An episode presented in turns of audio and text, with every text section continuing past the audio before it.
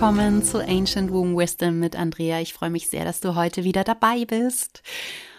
Heute möchte ich über das Schaffen eines sogenannten heiligen Raumes sprechen und auch im Zuge dessen über die Verbindung mit den vier Elementen Erde, Feuer, Luft und Wasser, die auch in Zusammenhang stehen mit den Himmelsrichtungen und mit den sogenannten sechs, manche sagen auch sieben Richtungen, die wir im Schamanismus haben, beziehungsweise aus der Lehre der Urvölker haben, die ja in Verbundenheit mit allem lebten und Gott sei Dank teilweise auch immer noch in leider nur sehr kleinen, ähm, in, in kleinen Stämmen, ja, oder auf wenig Land, aber immerhin noch die Möglichkeit haben, Teile ihres alten Wissens leben zu können wieder. Das Schaffen eines heiligen Raumes ist sehr gängig, wenn du in irgendeiner Form andere Menschen bei der Heilung unterstützt und dafür auch die Natur nutzt oder deine Ahnen nutzt oder die Verbindung zu Pflanzenmedizin oder zur Medizin der verschiedenen Elemente nutzt. Also als Beispiel, bevor du, wenn du zum Beispiel jetzt eine Krafttierreise anleitest oder einen Frauenkreis anleitest, bevor du diesen dann auch wirklich startest, erschaffst du deinen heiligen Raum. Und das ist etwas, was viele von euch sicherlich kennen und vielleicht auch schon längst zu Hause haben. Das heißt, du machst das Licht schön, du zündest eine Kerze an, du besinnst dich vorher vielleicht auch nochmal, egal ob du jetzt die Leiterin von irgendwelchen Kreisen oder Heilarbeiten bist oder ob du die Teilnehmerin bist. Irgendwie, in der Regel, stimmen wir uns auf solche, ja, Zeiten, sage ich jetzt mal, ein. Und wir schaffen einen Raum, der sich dafür gut eignet. Wir gehen auch nur an bestimmte Räume, um Heilung zu erlangen oder wieder ins Gleichgewicht zu kommen.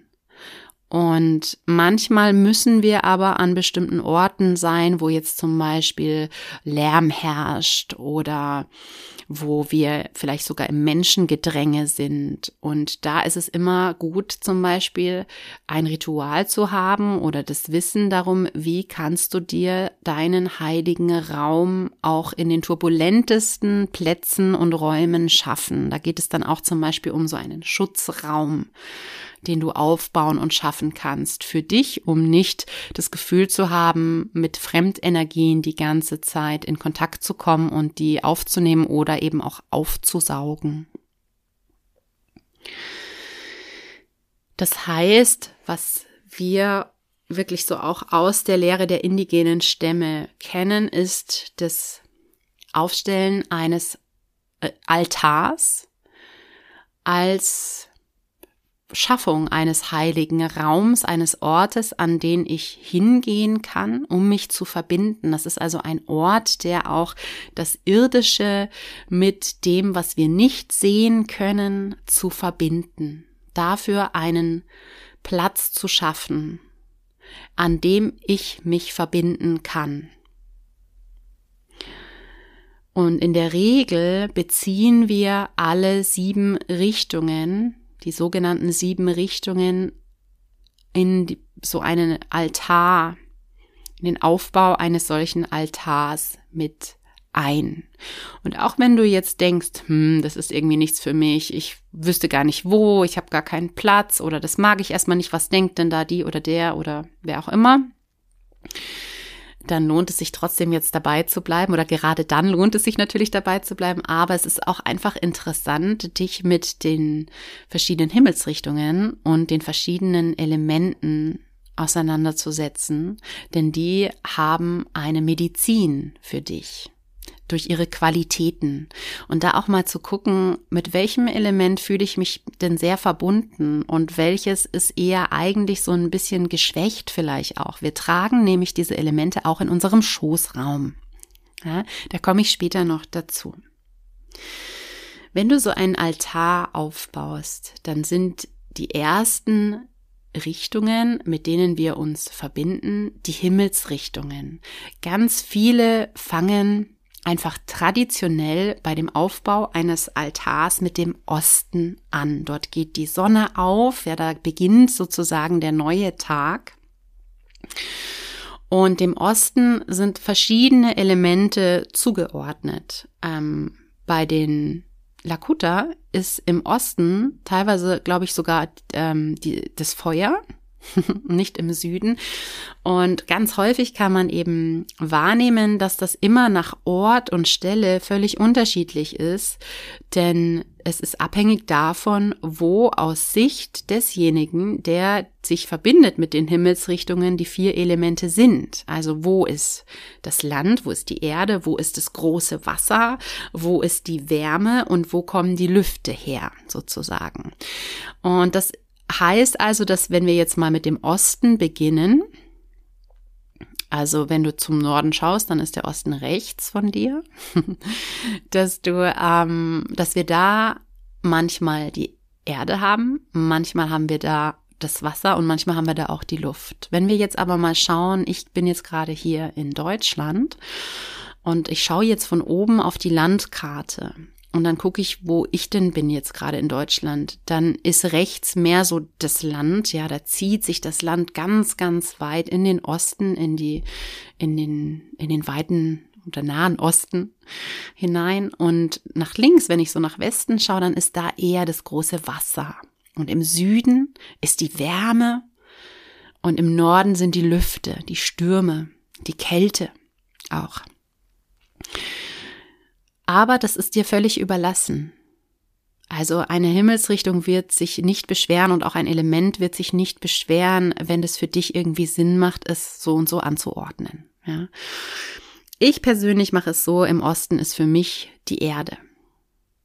Und damit fangen wir auch an. Das heißt, wenn du jetzt einen Altar baust, dann kannst du in den Osten, da kannst du ja auch deinen Kompass im Handy benutzen, wenn du dir gar nicht sicher bist mit den Himmelsrichtungen. Mir ging das am Anfang immer so und manchmal bin ich da auch immer noch schlecht drin. Tatsächlich, wenn ich im Wald bin zum Beispiel, ähm, dann kann der Sonnenstand dir helfen oder die moosbewachsene Seite der Bäume. Aber grundsätzlich ist es für viele einfach heute auch schwer, ähm, die Himmelsrichtungen überall ähm, klar, ja, zu erkennen.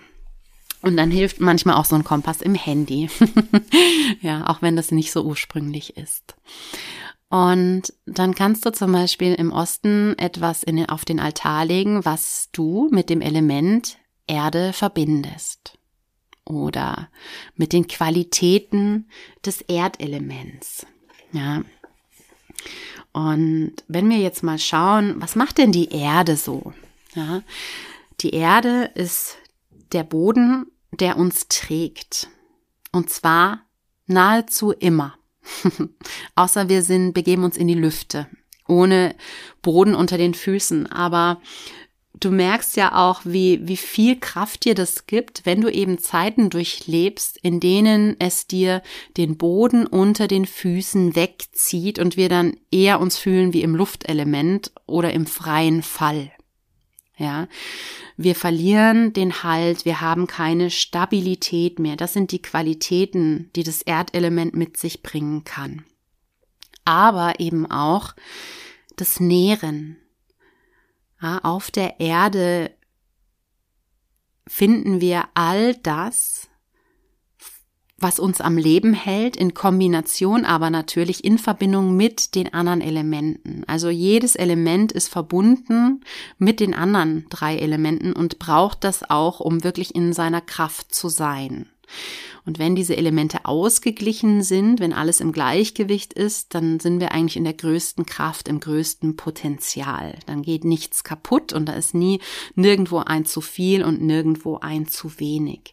Aber letztlich ist es immer ein fließendes Gleichgewicht. Also es geht wie immer auch bei uns im Alltag darum, dieses Gleichgewicht immer wieder herzustellen. Es ist nicht, wenn wir einmal sagen, jetzt heute fühle ich mich total im Gleichgewicht, dass das dann für immer so bleibt. Also es begleitet uns unser Leben lang, dieser, dieser Fluss ähm, und dieser Weg, uns immer wieder ins Gleichgewicht zu bringen. Viele Traditionen bringen der Erde eine große Dankbarkeit entgegen, weil sie wissen, hier ist quasi das Lebenselixier, was uns fast bedingungslos von der Erde bereitgestellt wird. Und die Erde geht mit verschiedenen jahreszeitlichen Veränderungen einher und stellt uns auch immer wieder vor neue Tatsachen, also vor Veränderungen. Sie bleibt nie, wie sie ist, sondern sie ist in einem Zyklus, sie durchläuft einen Zyklus. Und mit diesem Zyklus sind wir als Frauen verbunden, denn auch wir tragen zum Beispiel diese vier Jahreszeiten, ja, Frühling, Sommer, Herbst und Winter ja über zum Beispiel den Monatszyklus auch in uns oder über die weibliche Kraft. Du bist immer ein zyklisches Wesen. Merk dir das bitte auch, wenn du keinen Zyklus hast oder in der Menopause bist. Dann bist du trotzdem immer an die Zyklen der Erde und des Mondes und der Sonne angebunden und lebst, wenn es geht, im Einklang mit diesen Gegebenheiten die sich ständig ändern. Und die Erde lehrt uns, was es bedeutet, so ein Urvertrauen zu haben. Ja, dass wir wissen, egal welchen Weg ich nehme, ich habe das Vertrauen, dass die Erde mich trägt.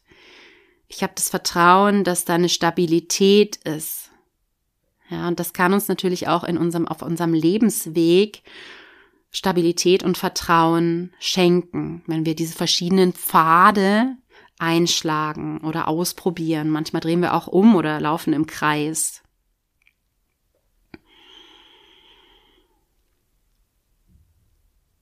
Und es ist so eine Basis, die uns das Erdelement geben kann, um uns mit Hilfe dieser Basis, aufgrund dieser festen Stabilität dann auch entfalten zu können und entwickeln zu können. Wenn, wenn du da ein bisschen drüber nachdenkst, wie sehr verbunden fühlst du dich mit dem Erdelement? Wie stabil fühlst du dich? Ja, nimmst du das wahr oder bist du gerade eigentlich eher so eben im freien Fall oder ohne Boden und ähm, dann ist es eine Möglichkeit, wirklich dich hinzusetzen und die Füße am Boden zu spüren, zum Beispiel. Also wirklich so kleine Rituale zu machen jeden Tag, die dich wieder in die Erdung bringen, auch über die Verbindung zum Beckenboden, ja, dieses Sitzen auf der Erde, vielleicht auch tatsächlich ohne irgendetwas dazwischen zu haben, mit der nackten Haut auf der Erde zu sitzen, auch in die Erde zu bluten. Das sind ja so Rituale, die, die es dann gibt, die wir machen können, um uns mit dem Erdelement zu verbinden oder allein schon die Pflanzen zu gießen und uns um Tiere zu kümmern. Ja. Und die Natur nicht, die Erde nicht auszubeuten, sondern zu nähren, etwas zurückzugeben. Und wenn du mal überlegst, was würde für dich das Erdelement darstellen, dann brauchst du nur draußen einen Spaziergang machen und du wirst einige Dinge sehen auf deinem Weg, die dich finden, ähm, damit du sie vielleicht mitnimmst an deinen Altar in Dankbarkeit. Aber denk dran, immer zu fragen, ob es wirklich mitkommen will und etwas dazulassen. Ein Haar, ein Lied, ein, einen kleinen, ein, ein, eine Saat, ja. Oder einen kleinen schönen Stein oder was auch immer, eine Nuss. genau. Das Erdelement im Osten, der Osten, ja, die aufgehende Sonne, da haben wir ähm, die Kraft, die, die mit dem Sonnenaufgang einhergeht, ja, diese, diese Erwartung eines neuen Tages. Und im Süden, wenn wir jetzt mal weitergehen, im Süden, da haben wir das Feuerelement.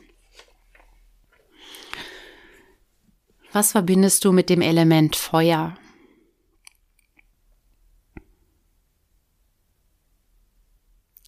Wann hast du mit dem Element Feuer zu tun?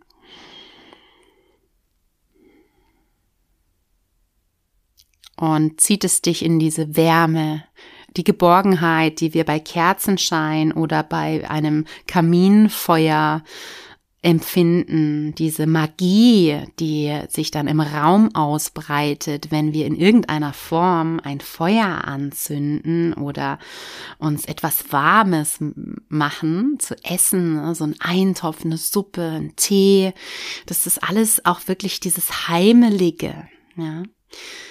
Ähm, wenn es warm ist, dann fühlen wir uns behaglich und auch oft umsorgt. Ja, wir können uns entspannen, wir können loslassen, wir können sein in dieser Magie des Augenblicks. Wenn du jetzt mal überlegst, was Feuer kann, ähm, auch in der Natur zum Beispiel, dann kann es natürlich auch transformieren. Also es wird ja auch genutzt im Ackerbau, um wieder neues Leben entstehen zu lassen. Ja, aber es ist auch etwas, was, was Altes kaputt machen kann für den Neubeginn. Also es geht wirklich um Veränderung, um Transformation. Um das Loslassen vom Alten und das Einladen vom Neuen.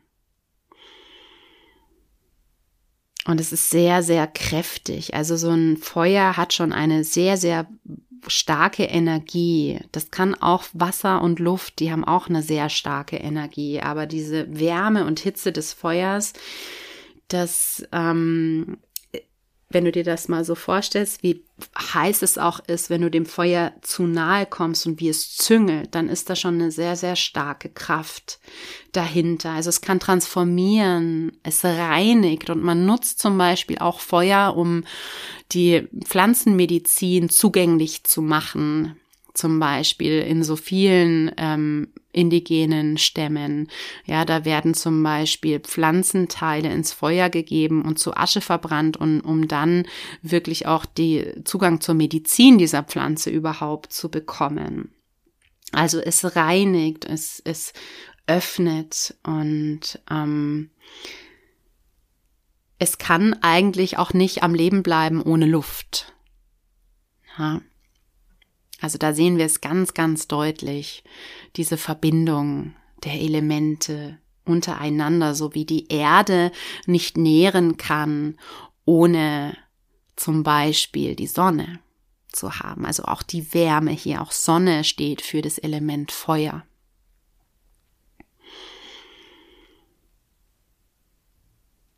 Hm, es ist auch der wirklich diese, dieses innere Feuer zu haben, für etwas zu brennen. Also auch die Frage, für was brennst du denn? Und gibst du das in die Welt oder überhaupt lebst du das für dich? Traust du dich das, das für dich überhaupt zu leben oder was oder wer hält dich davon ab? Wenn du den Altar aufbaust, dann die Frage, ja, vielleicht steht da die Kerze im Süden. Ja, was ähm, stellt für dich dann da das Feuerelement da in, auf deinem Altar?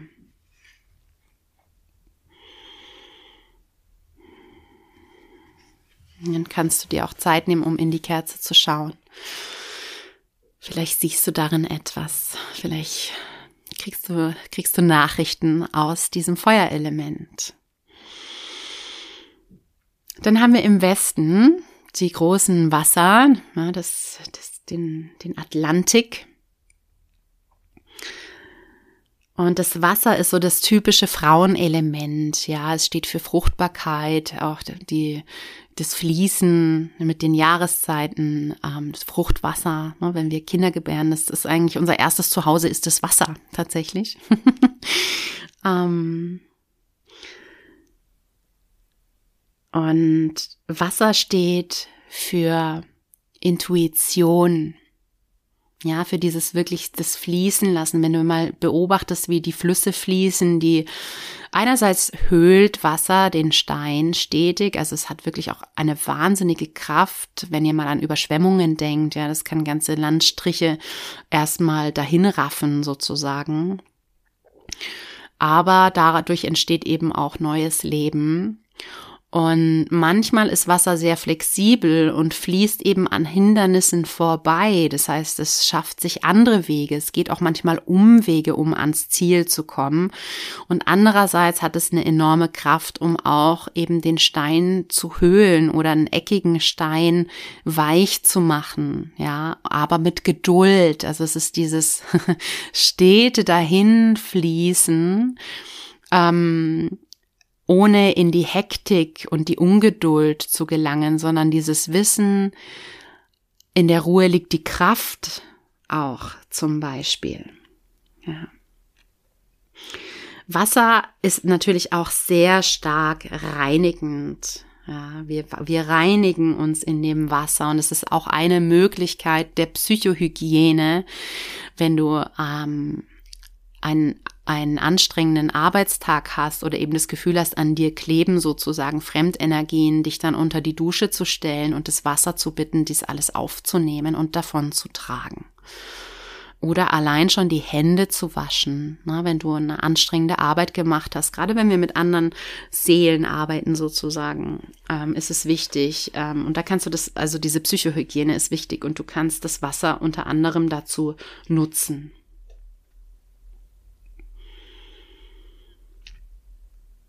Ja, die Intuition. Also was würdest du da jetzt hinstellen auf deinen Altar für das Wasserelement und wie sehr bist du in diesem Fluss des Lebens? Hältst du dich noch am Ufer fest oder traust du dich wirklich loszulassen und vertraust du der Erde, dass sie dich trägt, während du da dich mit dem in den Fluss des Lebens begeben darfst. Erlaubst du dir das? Das Wasserelement an deinem Altar zum Beispiel, ne, es kann alles sein, was aus dem Wasser, stammt, also zum Beispiel auch eine Muschel oder eben auch ein Wasserglas, ein, ein Behälter gefüllt mit Wasser. Und dann kommen wir zum Norden. Hier haben wir das Element Luft. Ja. Ähm, noch zu den, zu den Himmelsrichtungen ähm, haben wir im Westen, wo das Wasser auch ist, den Sonnenuntergang. Ja, also dieses Loslassen auch. Dieses Ausruhen. In der Ruhe liegt die Kraft. Das passt auch wieder dazu. Ja, und der Süden steht auch wirklich für diese Hitzigkeit, für die Bewegung, ja, für die Wärme. Und im Norden haben wir die Luft, steht auch der Norden für die, für die Kälte. Im Norden ist es kälter als im Süden und ähm, für die Stürme, die aus dem Norden kommen können. Das Element Luft kann zum Beispiel stehen für wirklich den Mut zu haben, zu springen sozusagen, also in dieses Unbekannte dich hineinfallen zu lassen. Es wird häufig auch in Zusammenhang Haken gebracht mit Entscheidungen zu treffen. Ja, also ein Symbol, gerade in den germanisch-keltischen Traditionen, ist es zum Beispiel, ein Messer zu haben oder eine Klinge den, auf den Altar zu legen für die Entscheidungen, die du triffst, die anstehen, ja, ähm, um dich mit auch mit dem Luftelement zu verbinden. Wenn du aber dran denkst, was ist denn Luft noch, dann ist es der Atem.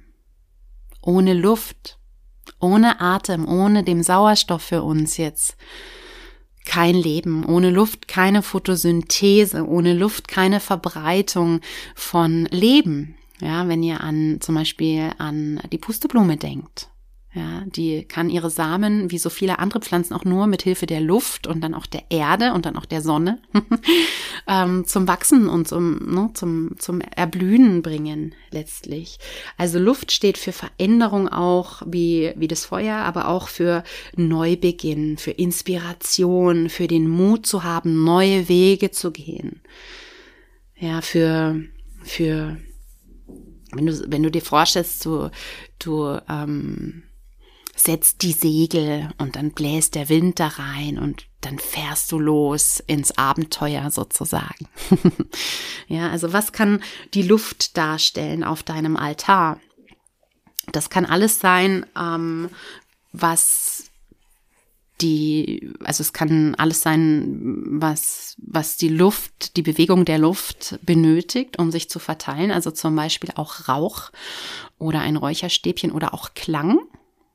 Ja, ähm, Klang funktioniert auch, wird weitergetragen durch den Raum. Es kann aber auch eine Feder sein, zum Beispiel. Ähm, oder irgendein anderes Element, was du persönlich mit dem Element Luft verbindest. Wenn wir jetzt einen Altar ähm, aufbauen an irgendeinem Ort, dann verbinden wir uns in der Regel auch noch mit den anderen, den fehlenden. Jetzt haben wir vier Richtungen, jetzt fehlen noch drei. Und das ist quasi im Schamanismus die mittlere Welt. Das ist die mittlere Welt, auf der wir hier leben. ja, zum einen also Real Life für viele. Und dann gibt es aber noch zum Beispiel, wenn du dir jetzt vorstellst, du machst eine geführte Meditation und stellst dir vor, du gehst jetzt hier, die leitet dich aus dem Raum heraus, in dem du gerade sitzt und leitet dich in eine quasi andere Welt. Du stellst dir vor, du gehst dann über ein Feld und dort siehst du eine Hütte und so weiter.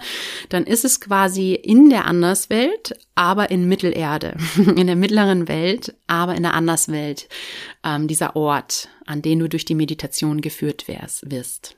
Ja? Also auch hier gibt es eine mittlere Welt in der Anderswelt.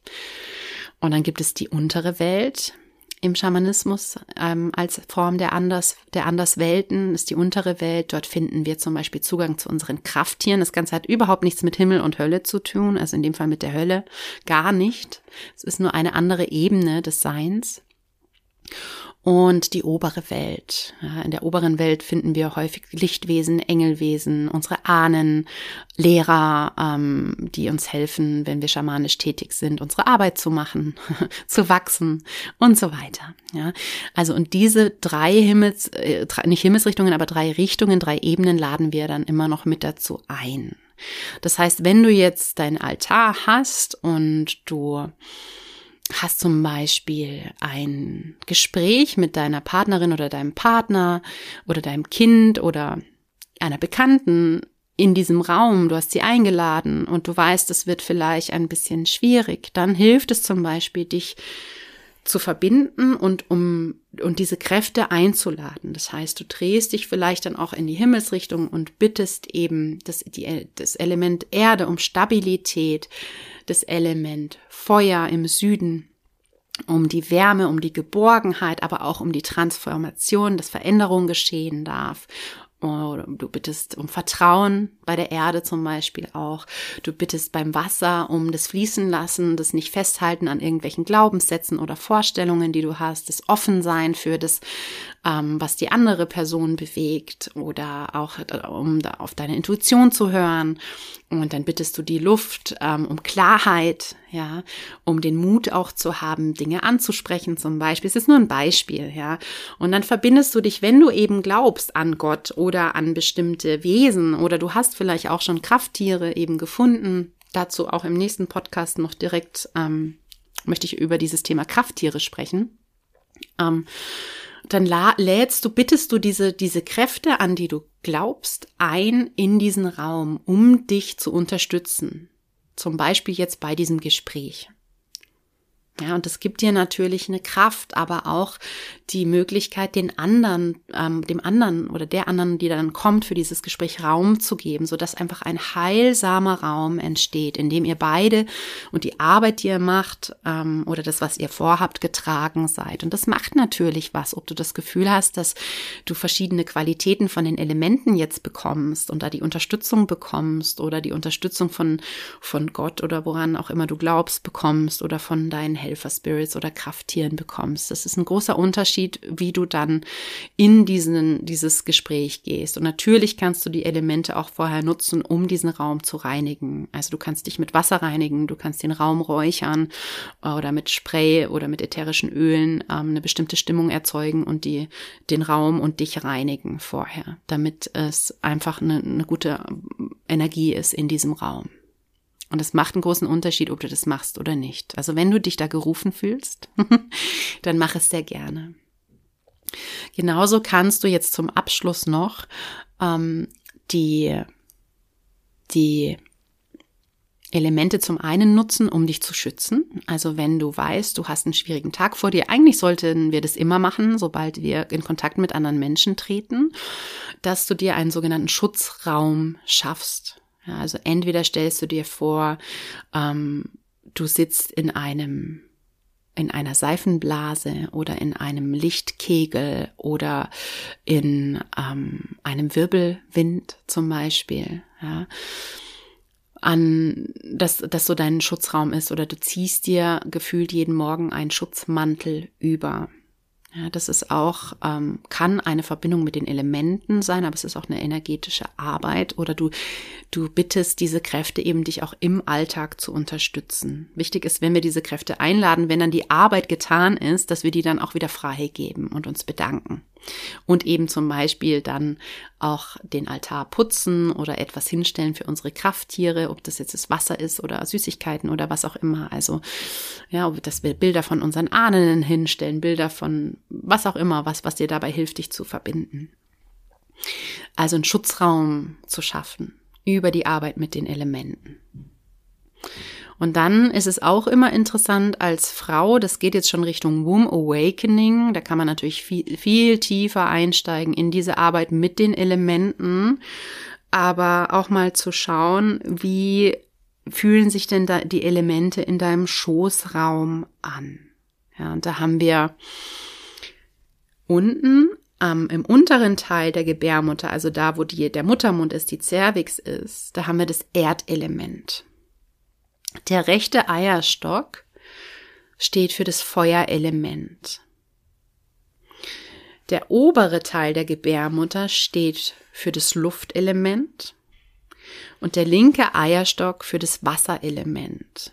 Und das ist ganz interessant. Manchmal habe ich Frauen in meinen Begleitungen, in den 1 zu 1 Begleitungen, die eben dann auch wirklich erkennen, ja, irgendwie fühlt sich der rechte Eierstock irgendwie zu oder blockiert an und ich bin aber auch gerade so gar nicht in meinem Feuerelement. Also weder es kann natürlich auch Sexualität bedeuten, wenn wir es jetzt aufs Fortpflanzungssystem direkt beziehen, aber alles quasi. Also ich brenne für nichts, ich habe Angst vor Transformation, ähm, ich habe keine sexuelle, kein sexuelles Interesse gerade. Ähm, mein Feuerelement ist gerade so irgendwie blockiert. Ne, das macht dann nicht immer, aber es macht häufig auch Sinn.